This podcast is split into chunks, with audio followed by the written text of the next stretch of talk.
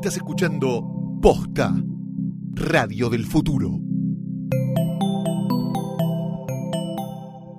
Si la perra está amarrada, aunque ladre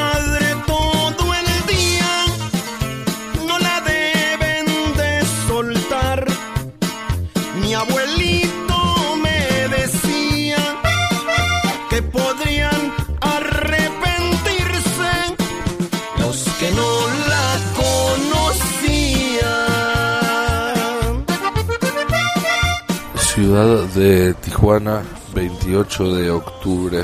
Faltan tres días para el Día de los Muertos y aquí las ciudades están decoradas, las calles llenas de disfraces y de carteles y de piñatas para que la gente pase esa tradicional celebración en el norte de México. La frontera entre Tijuana y San Diego, California, es la frontera terrestre más transitada del mundo. 8 millones de personas por año aproximadamente atraviesan ese angosto pasillo y luego cruzan por un puente para ir desde Estados Unidos hasta México o viceversa. Los controles son bastante menos estrictos de lo que uno podría suponer en plena época de Trump manía y de The Wall. Estuvimos aquí en México hablando con la gente que atraviesa de un lado a otro la frontera y preguntándoles qué opinan sobre lo que sucede estos días en los Estados Unidos, sobre la elección que está por sobrevenir. La mayoría no tiene una opinión formada, aunque sí de alguna manera se queja de la visión de Trump, que de alguna forma los discrimina lo, o, lo- o los estigmatiza, aunque muchos también dicen que tienen familia del otro lado y que las cosas no son sencillas y que por eso el discurso del candidato republicano está tomando cuerpo incluso dentro de la colectividad latinoamericana en California. Esto es algo que de afuera quizás puede sorprendernos, pero que aquí es bastante comprensible cuando uno ve la gente que va y viene a través de la frontera, muchas veces llevando algo de mercadería o unos pocos dólares que de, de un lado solo alcanzan para comprar un Macombo y con el otro lado pueden darle de comer a una familia entera por un día.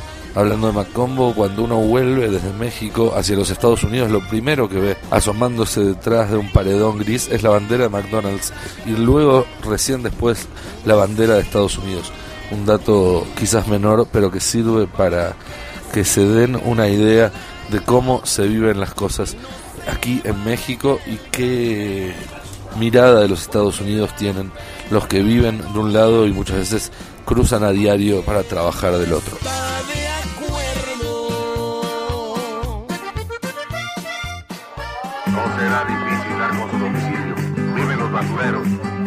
Bienvenidos esta vez a Todos Cuates, la versión mexicana, el especial mexicano de Todos Potus, desde este lado de la frontera. Si el final o el principio de América Latina depende de cómo quieran verlo, nos movimos hasta aquí para traerles un poco un escenario sobre cómo se vive la elección en el norte de México, en la ciudad de Tijuana, ciudad a la que hizo famoso Manu Chao con su canción que acá odian.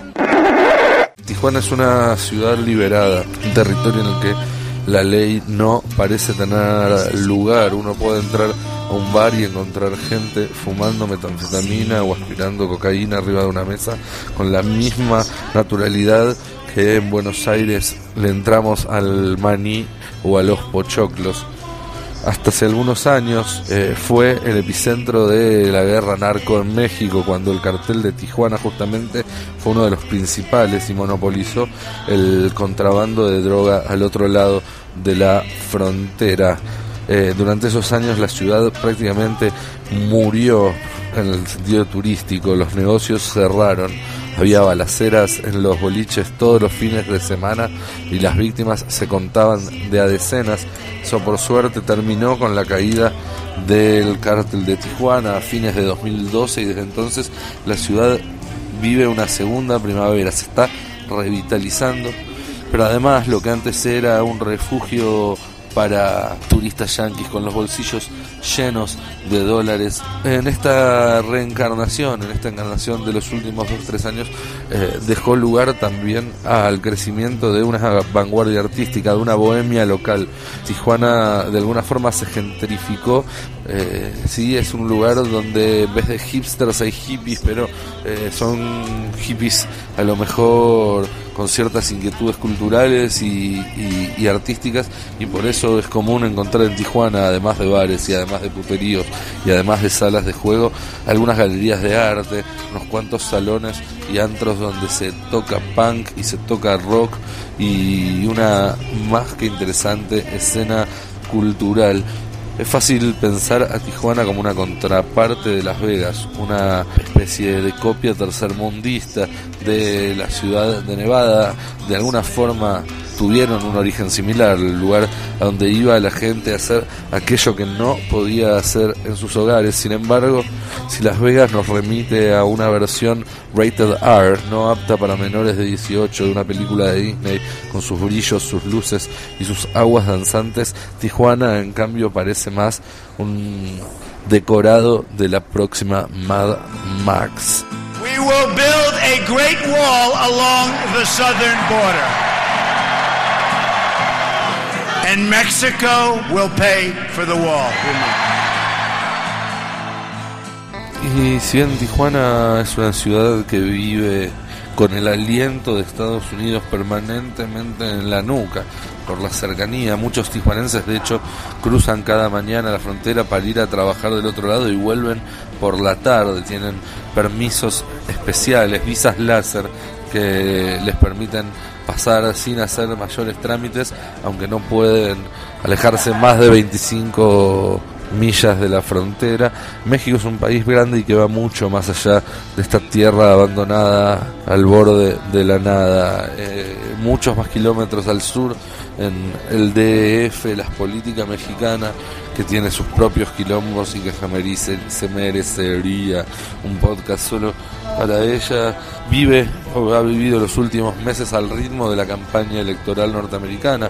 Una visita de Donald Trump inédita para un candidato terminó costándole el puesto a uno de los más importantes funcionarios del gobierno hace apenas dos meses. Y para entender un poco mejor cómo ven desde el DF todo lo que está pasando en los Estados Unidos y la amenaza que puede representar esta elección para todo México. Hablamos con un amigo, el analista político Nicolás Danziger, instalado ahí en México DF desde hace varios meses, para que nos cuente cómo ve, cómo la ven ahí esta campaña y cómo ven ahí la aparición de Donald Trump en persona. La invitación a Donald Trump representa para la mayoría de los mexicanos una ofensa y una traición como dijo Alejandro Iñárritu en una carta, en una carta abierta o en un artículo que escribió en El País de España, donde lo compara con, la traición de, de Antonio López Santana, que entrega casi la mitad de lo que era el territorio de México en esa época. Todo lo que hoy es el estado de California, Nevada, Utah, México, Texas, parte de Arizona, Colorado, Wyoming, Kansas y Oklahoma, formaba parte del territorio mexicano y quien era el presidente en ese momento, eh, recibe una compensación de 15 millones de dólares y cede la mitad del territorio para poner fin a un conflicto que había empezado dos años antes. El solo hecho de la visita constituye ya una ofensa para, para los mexicanos. Lo que pasa luego no hace más que agravar toda la situación porque Primero que el candidato republicano lo reciben en la residencia presidencial de Los Pinos, donde viven todos los presidentes durante su mandato. Hay una conferencia de prensa conjunta donde Donald Trump repite lo del muro, repite que lo va a pagar México y el presidente mexicano no dice nada. Luego en una conferencia, no en una conferencia de prensa, en una entrevista privada en el despacho, creo, del presidente y un periodista, ya sin Donald Trump, creo que una semana después o cuatro días después de esa conferencia, él aclara que en privado le dijo quién sabe qué, o sea, la verdad, un fracaso rotundo desde todo punto de vista político y social, digamos, porque eh, el presidente mexicano tuvo la oportunidad de poner en su lugar al, al candidato republicano y no lo hizo. Esto pues sigue dejando expuestos a los mexicanos que viven en Estados Unidos y hay un dato económico que quizás sea suene como frío, pero el PBI mexicano tiene dos componentes principales, el primero es el petróleo y el segundo son las remesas que llegan desde Estados Unidos. Las remesas es ese dinerito o ese dinerote. En, mucho caso, en muchos casos las remesas eh, son, son gruesas, hay dentro de los 15 millones o más que, de mexicanos que viven en Estados Unidos, hay también grandes empresarios, entonces el segundo mayor componente del PBI de México son las remesas que llegan desde Estados Unidos. Entonces no es un dato menor a la hora de contemplar los daños colaterales de esta eh, de esto que para el gobierno mexicano era como un gesto amistoso ¿no? y de diplomacia que terminó siendo un acto de ofensa y traición para el pueblo mexicano. Escuchábamos desde México DF a Nicolás Danziger con su análisis político de cómo vive este país, cómo vive México y cómo vive la política mexicana, la amenaza de Donald Trump y la campaña norteamericana. Pero no todo es política, en la vida hay en todos potus mucho menos, así que vamos a escuchar un poco de música a continuación, una banda justamente de aquí, de Tijuana, uno de los más promisorios grupos del under tijuanense suena en todos potus. Esto es San Pedro el Cortés.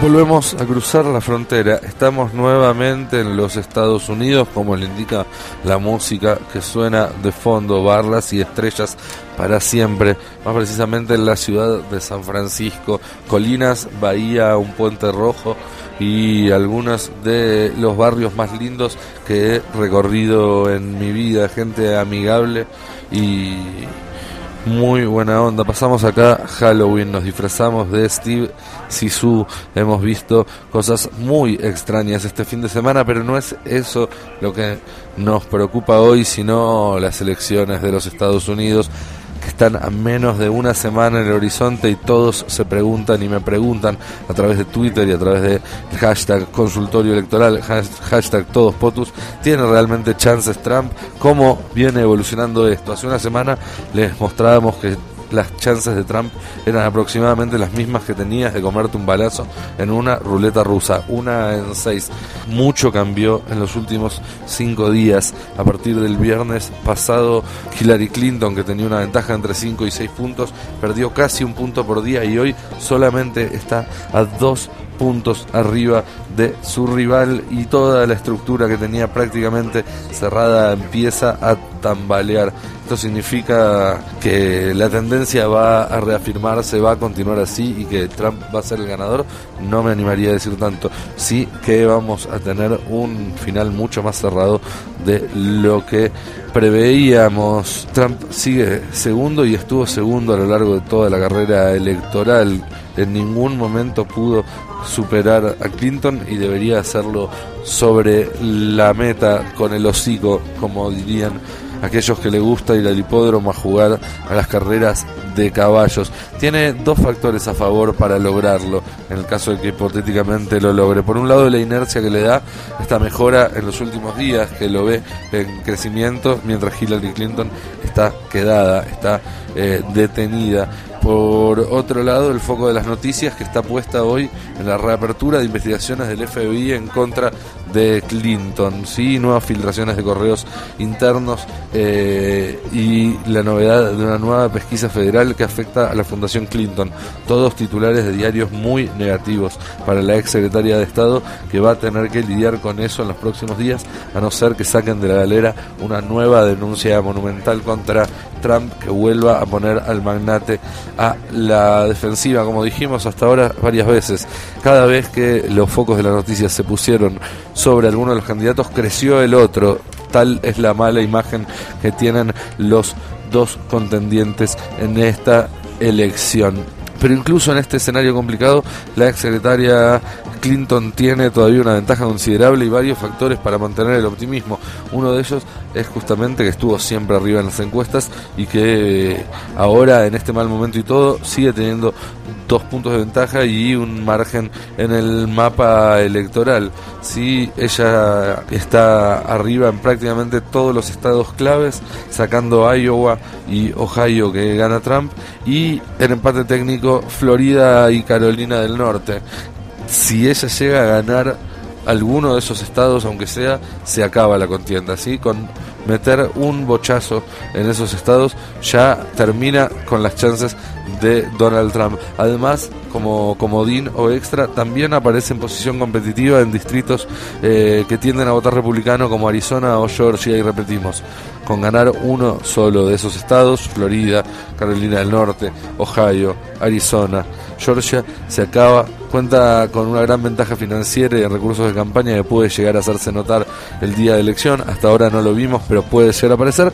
Y por último, y no es nada menor, tiene el apoyo pleno de su partido que cuenta con varias figuras populares como Barack Obama, como Joe Biden el vicepresidente, como Michelle Obama la primera dama, o como incluso Bernie Sanders y Elizabeth Warren, dos eh, referentes del ala contraria de su partido que están haciendo campaña por ella y que hacen actos todos los días en los estados claves. Trump, por el contrario, está más solo que Cobos el día de la lealtad y nadie del Partido Republicano sale a hacer actos por él, con lo cual tiene que multiplicarse y sabemos que el tiempo, incluso para alguien como Trump, es finito. Una prueba de todas formas de las complejidades que está viendo Hillary en este último tramo de la campaña es que ayer se anunció que va a empezar a emitir avisos de TV en estados como Virginia, sí, eh, o Colorado, que donde no anunciaba desde desde mediados de septiembre por considerarse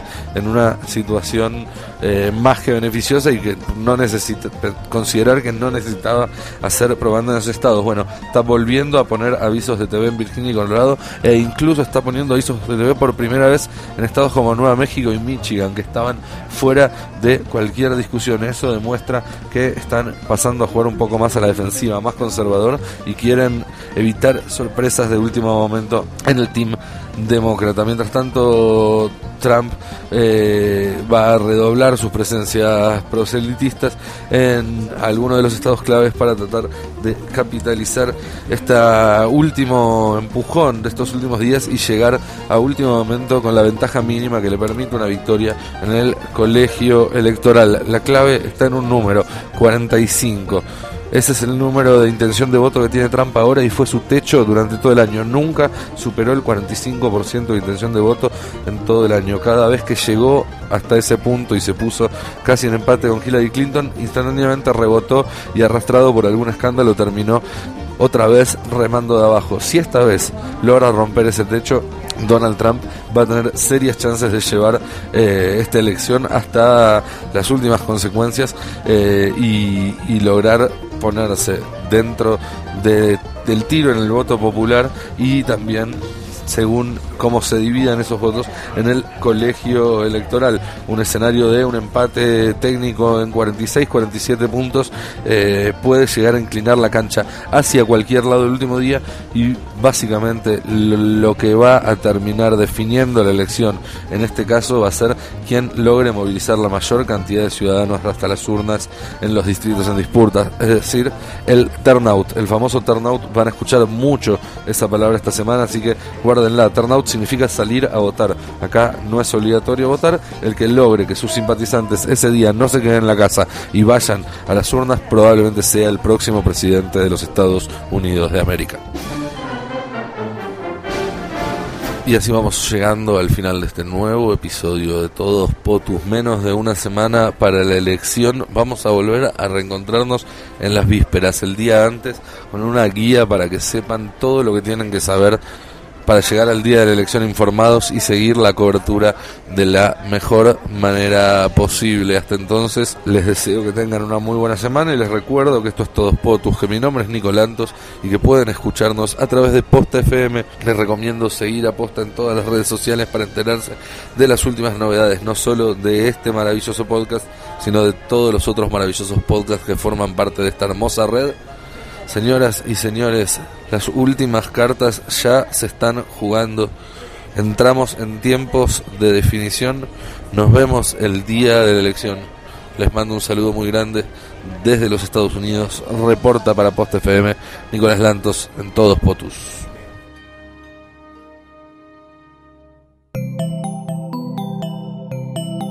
Si te gustó este episodio, hay mucho más para escuchar en Posta. Conoce todos nuestros programas en posta.fm. También puedes llevarnos en tu teléfono. Baja la app de Posta para Android o para iPhone o suscríbete en iTunes a tus series favoritas. Seguí escuchando Posta, Radio del Futuro, cuando quieras y donde quieras. Free stuff is awesome, but free stuff that will spice up your bedroom is even better. Just go to adamandeve.com and select almost any one item for 50% off, and then we'll load on the free stuff. Just enter this very exclusive code, MUSIC, at checkout, and you'll get 10 tantalizing free gifts, including a sexy item for him, a special toy for her, and a third item you'll both enjoy. And for your viewing pleasure, six free spicy movies on DVD, plus free shipping. Always sent in discreet packaging. So go to adamandeve.com now. Get 50% off plus 10 free gifts when you enter the exclusive offer code MUSIC. That's M U S I C, because without it, no free stuff. That's music at adamandeve.com.